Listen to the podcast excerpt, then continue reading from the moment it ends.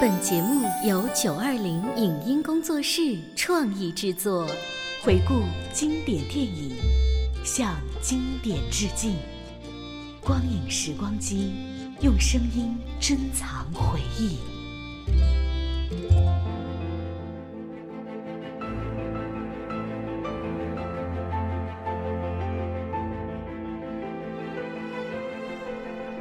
欢迎您继续收听《光影时光机》，我们向经典致敬。电影《基督山伯爵》是根据法国浪漫主义文学家大仲马所创作的经典同名长篇小说改编而来的。如果要用几个词对基督山伯爵进行形象描述的话，那么痛苦与生命、仇恨与爱情，能生动地渲染这部电影的沉重气氛。而复仇与爱情可谓是这部电影的主题，复仇的主题便引申出了越狱、财富获取、报仇等一系列情节；爱情的主题却从情感上对复仇这一主题线索进行了丰富和延伸。《基督山伯爵》这部影片充分宣扬了爱憎分明、讨厌政治的专制，主张惩恶扬善的主观思想。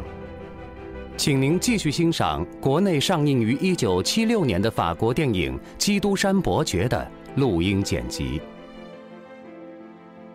在当年的军人和当泰斯的陷害者，如今的菲尔南德·莫尔萨夫伯爵的沙龙里，正在举行盛大的聚会。基督山伯爵也应邀而来。这可是你自己要来的哦！我父母的朋友可不如我的朋友那么有趣。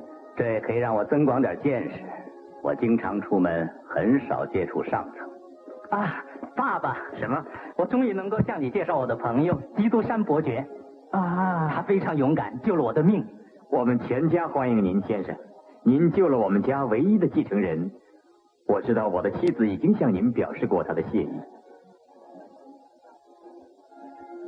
你儿子充满友情的赞扬，对我来说实在是言过其实。不，我生来热情奔放，经不起微笑的召唤。今儿晚上我还是想好好的乐一下。我不奉陪了，你自己周旋吧。您的儿子真是个与众不同的青年，然而他还不够老练。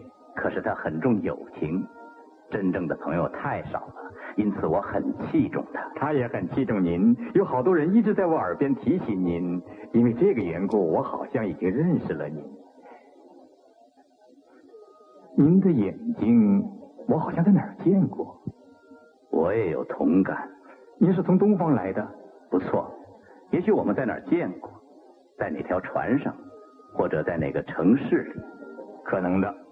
可能是我在军队那会儿，嗯，当时我还有好多理想。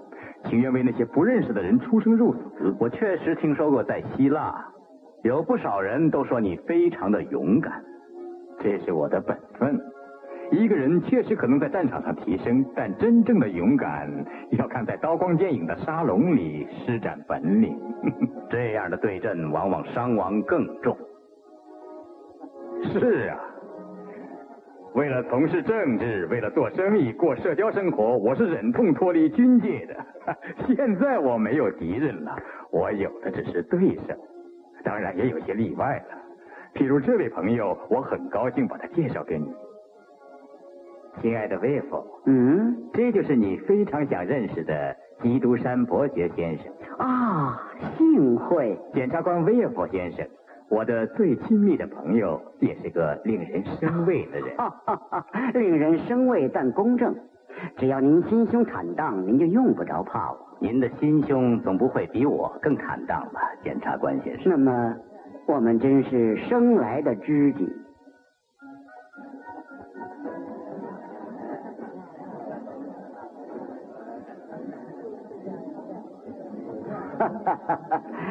您要是知道一个人能有多卑鄙，您就不会这么说了，伯爵先生。请相信我，一个人还是怕死刑的。只有老实的人才怕死刑，因为经验证明，真正的坏人是顽固不化的。宽厚就是背叛，应该为社会伸张正义。可是死刑并不是真正的伸张正义。那您说该怎么办？您要是处在我的地位。面对着一个罪犯，跟他谈哲学。我只希望对这个人这么说：既然今天你的罪行已经当众被证实，既然你已经被揭露，不，我不要求判处你死罪，相反的，我要你活下去，在你的堕落和耻辱里生活下去。你绝对逃不脱最严厉的惩罚，那惩罚就是要让你再也没有脸去见人。我没有权利剥夺你的生命，除非你自己愿意去死，想在死里忘掉一切。啊一个梦想家，今天的梦想就是明天的现实。理想家，理想家，对，跟你一样，检察官先生。对于人间的正义，相信到把自己当成了正义的化身，这还不是理想家？在街上，基督山抓住了陷害过他，并因谋财害命失败而逃走的卡德鲁斯。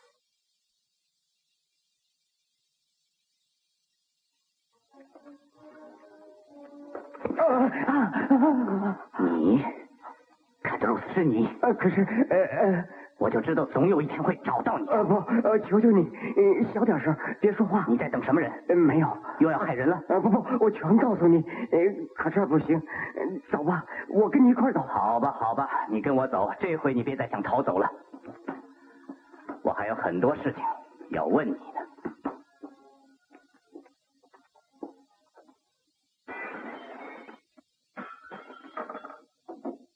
玻璃碎。窗子打开了，我抓到一个贼，以后怎么样你就知道了。警察局是不会感到奇怪的，他们既然用了你，就知道你能干出什么样的事情来。还是说了吧，卡德鲁斯，说。我是执行命令，是维多克派我去的，他有一张关于威尔佛的警察局的卡片。这检察官居然也有把柄在别人手里，你说吧。在威尔佛跟他老婆结婚之前，他曾经勾引过一个姑娘，还生了个孩子。后来说下去，他逼着那姑娘把那孩子扔了。十五岁的时候，他跟一帮流氓混在一起。在你卡德鲁斯嘴里，居然也会说出“流氓”这样的字眼来。到了二十岁，他被捕了。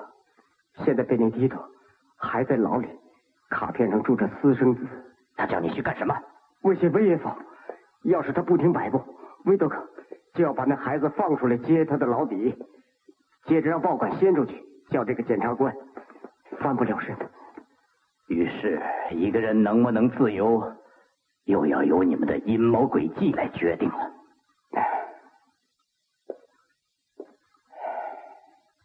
你去找维多克，就说维耶夫根本不听他那一套。我一定去，我也宁愿这样。我可不愿意跟威佛再见面，这样威道马上就会把孩子放出来。至于以后，那是我的事。你记住，我要置威佛于死地。你在这里边还有点用处。我发过誓，要为被你和威佛害死的朋友报仇。你一定要照我说的去做，这是你的最后机会，你的最后机会。贝内迪托果然被放了出来。基督山把他接到了自己的家中。到底怎么回事？我这是在哪儿？在我家。你要我干什么？你是什么人？你的朋友。那么，直说吧。刚从牢里出来的人什么都不忌讳，干什么坏事？给多少钱？我可先告诉你啊，我不杀人，这太危险。我决定要帮你一个忙。为什么？玩玩？我又没求你。跟人打赌？不是，我刚刚听说一段经历，是一个女人遇人不淑的经历。这女人是你母亲。哈，她抱恨而死，是因为一个男人抛弃了她，而这个男人今天还很有权势。那你认识他？你什么人都认识啊？我要让他把你该享受的地位和财产都给你。我只要财产。他谁？我会让你认识他的。可在这之前，你一定要达到他的社会地位。我会想尽办法来帮助你，使你有一天能面对面的指责他，说那些你作为他的儿子有权指责他的话。你放心吧，这好办。卑鄙而残酷的卡德鲁斯溜进基督山豪华的住宅，找到了一身上等人装束的贝内迪托。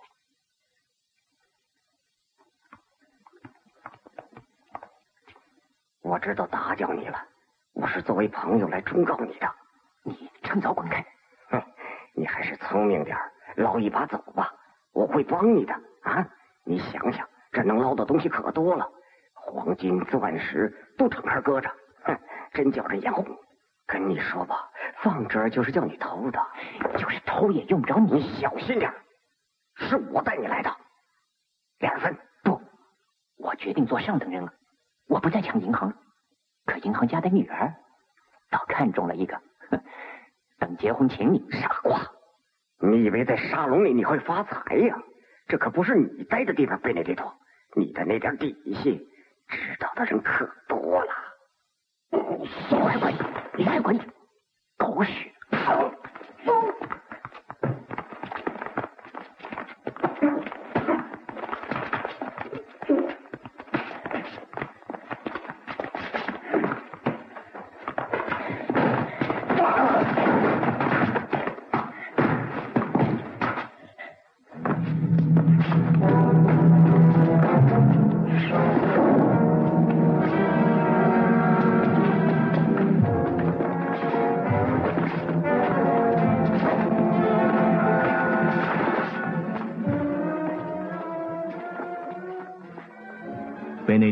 用刀刺死了卡德鲁斯，他以杀人罪被押上了法庭。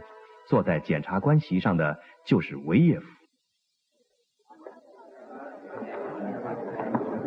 好吧，叫最后一个证人进来。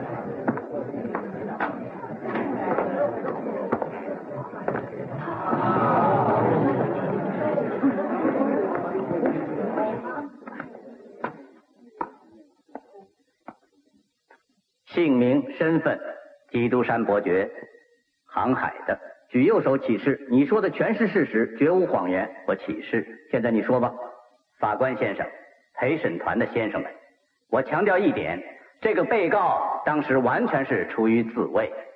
哈哈哈哈哈！我们丝毫不怀疑你个人真诚的看法，但是作为证人，只限于向我们提供情况，对他的陈述提供证据。我正是想这样做，可是我不能不先稍微讲一讲死者的情况。检察官先生，哦，准许。我和卡德鲁斯先生很熟悉，在一次旅行中，还曾经在他开的小客店里过了一夜。我绝不会忘记他是怎么接待我的。你要说什么？卡德鲁斯先生名声很不错。也许因为死人是不会说话的。哼，难道你还能够叫死人开口来替你说话吗？也许能。好了好了，你刚提到一次旅行，别岔开，请你再回到那个小客店吧。好吧，当时我要是不肯住下，那么卡德鲁斯他一定会感到很不称心的。那天晚上，卡德鲁斯要把我给杀死，想谋财害命。诽谤，可耻的诽谤！多么无耻！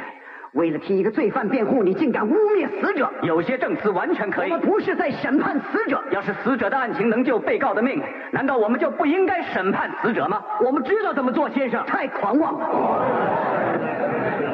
肃静！你要不改变态度，我们将不再听取你的证词，先生。不过我并不是光要说卡德鲁斯先生的坏话，在他走上邪路之前，卡德鲁斯对于警察局和法院。都曾经是得力的助手。他很久以前就曾使一个拿破仑党的叛乱分子遭到逮捕，受到扣押，以至于想把这个人置于死地。卡德鲁斯跟您很熟，检察官先生，想一想吧，在您的记忆里搜寻一下吧。多亏了他，您才能够签署那道关押的命令，签署了那个叛乱分子的死亡证。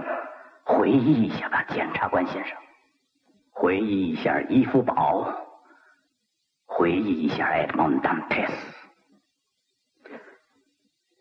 法官先生，怎么能够允许一个证人把审判引到政治上去？这只能在公众之间制造混乱。他显然是别有用心，不能让他再说下去了。我不能不听取证词啊，检察官先生。继续说，但是不要离开我们的主题，讲具体事实。当然了，不过先介绍一下卡德鲁斯先生的为人，也还是很有必要的。最近他告诉我很多事情，在那次小客店之后，你又见到他了？是的，法官先生。你不是明明知道这个人曾经想杀死你吗？嗯，你倒是不记仇？记仇的，记仇。我有这个弱点，我发誓非找到卡德鲁斯不可。要杀死你的人，你是不会忘记的，检察官先生。哼你缺乏证据，可倒富有想象力，故作镇定。他这样说能叫人信服吗，法官先生？你刚才说你又找到了卡德鲁斯？对，在一个月前，而且从他那儿了解到年轻的 Benedito 是什么样身份的人。好了好了，Benedito 是什么人我们清楚，他从小就犯罪。他从小就犯罪，不能怪他。其实你们对他并不理解，先生们。一个被遗弃的孩子，饱受饥寒。我知道你会这么说，还是说点别的吧。什么不幸的青年没人理解，精神空虚，他们自己放纵自己。要是让所有的青年都这么放任，拿起刀子当儿戏，嗯，那就不堪设想。要杀一儆百，并且还要从严，这对小流氓和可能受他们害的人都是做了一件好事。军队里就没有少年犯罪，这种动听的受苦受难的老调还是免了吧。不能借口苦难就饶恕犯罪的人，是不能饶恕这些人。但更不能饶恕制造苦难的人，请讲清楚。此时此地，你指谁？这个人的父亲。够了，这种老调也不新鲜。一个不知父亲是谁的孤儿，哼，人不在，随你说。他父亲不是无名无姓检察官先生，有名有姓，又在场，就在我们中间，而且非常的傲慢。请问法庭，我们是不是还要继续听取这个冒险家的胡言乱语？他嘲弄谁？嘲弄被告。检点一点，我能证明他的父亲是谁。我找到了能证实我的话的人。当时给他接生的医生，他出生的客店的女店主，他出生在一八一二年十二月十四日半夜，一个捡垃圾的在雪地里找到了他，捡垃圾人的妻子把他养大的。这些人随时都可以出庭作证。你还没说出来他父亲的姓名。我看还是让他父亲自己来说吧，让他拿出这点勇气来吧。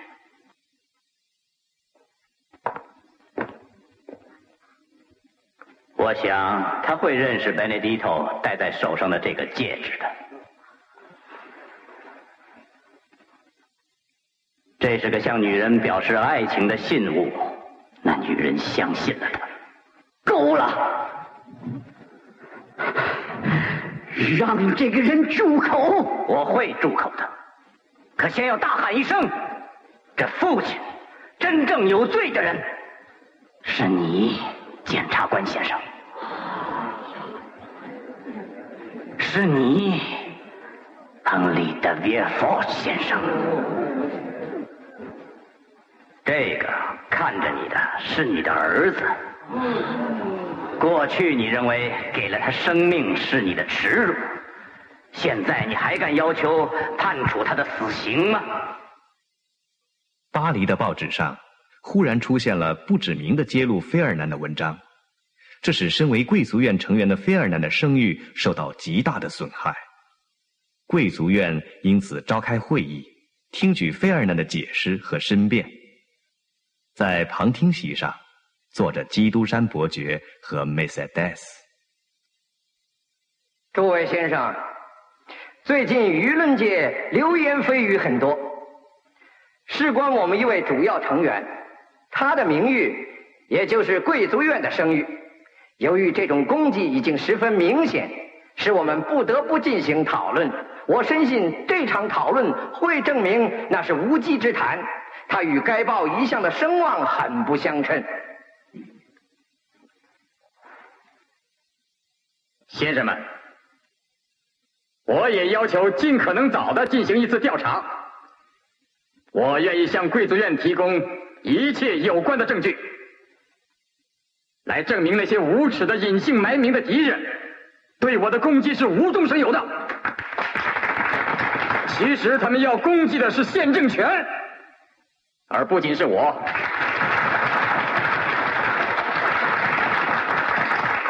我有字据为证，来证明雅尼娜总督直到最后时刻始终是相信我的。我不想列举我所做的牺牲，只想说这些牺牲为我赢得的勋章，是我们国家绝不会授予胆小鬼、卖国贼和凶手的。我流过的血可以为我作证。我没有能够和我的战友一起战死在沙场，很可惜他们不能为我作证。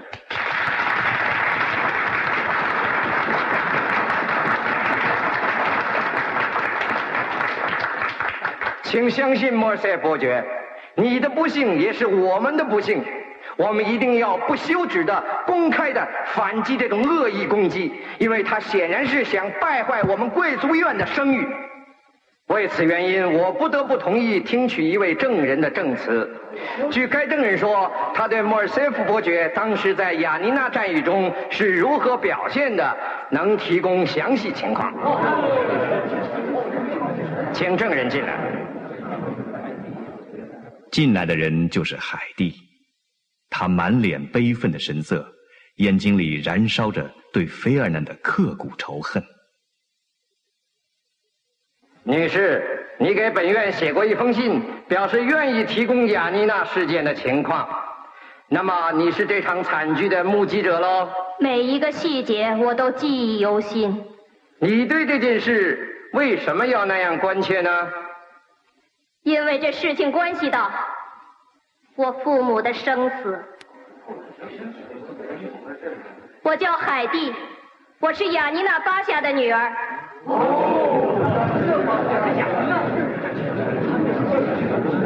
这是我的出生证，是我父亲亲笔写的，而且有几位大臣签署的。这儿还有一张把我和我母亲卖给商人埃尔高伊尔的卖身文契。卖主就是法国军官费尔南德·莫尔森。诽谤是冒充，我从来不认识他。你们怎么能忍受这诽谤呢？我终于找到你了！你在出卖和杀害了我父亲以后，还把我和我母亲卖了一千个金币。诬告不能损害一个人的荣誉，这就是你的罪证。我是阴谋诡计的受害者，这是伪造的。肃静，肃静，女士，你家庭遭遇是悲惨的。但是也不能随意指控别人。你的这些文件只有经过专家们证实是真的以后，你的指控才能成立。先生，能不能让我跟费尔南德·莫尔瑟伯爵再提一个细节，使他能回忆起那场悲剧？请你说吧。当我父亲发觉你要杀害他的时候，他转过身来对付你，他一刀把你的右臂给砍伤了。这一刀很厉害，你不会不留下一道伤痕。你说从来没见过我，那我怎么知道这个细节呢？你要证明我说谎很容易，只要你把袖子卷起来，在你身上还留着你叛变的烙印。卡德鲁斯死了，菲尔南自杀了，维耶夫也落得个身败名裂的下场。陷害埃德蒙·当泰斯的三个元凶都遭到基督山伯爵的无情报复。在了结了恩怨之后。基督山上了自己的一条船，他要离开这个是非之地了。这时，梅赛德斯来到了码头。各就各位。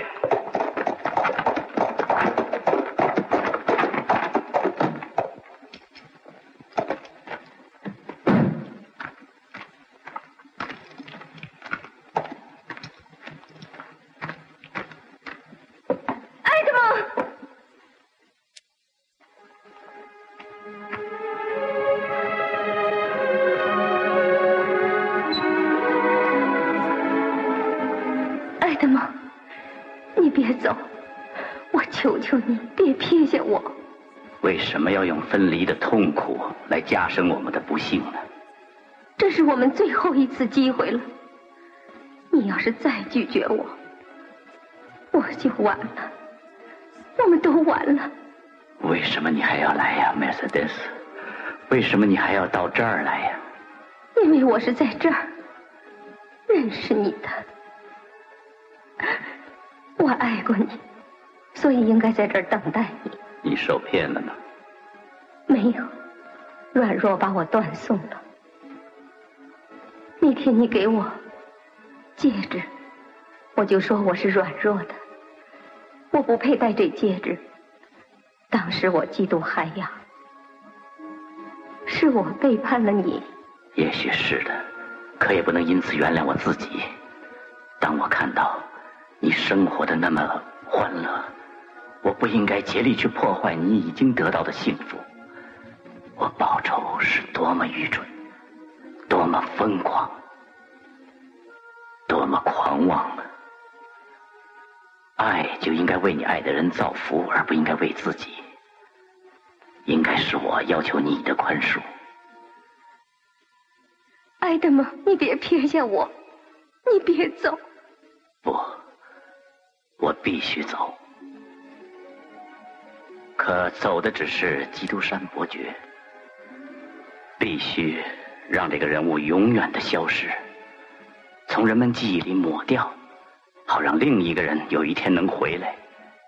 这个人只有你能认出来，Mercedes。只有你才理解他。那时候什么也不能把我们俩分开。本期的光影时光机播送完了，再次感谢您的收听，再会。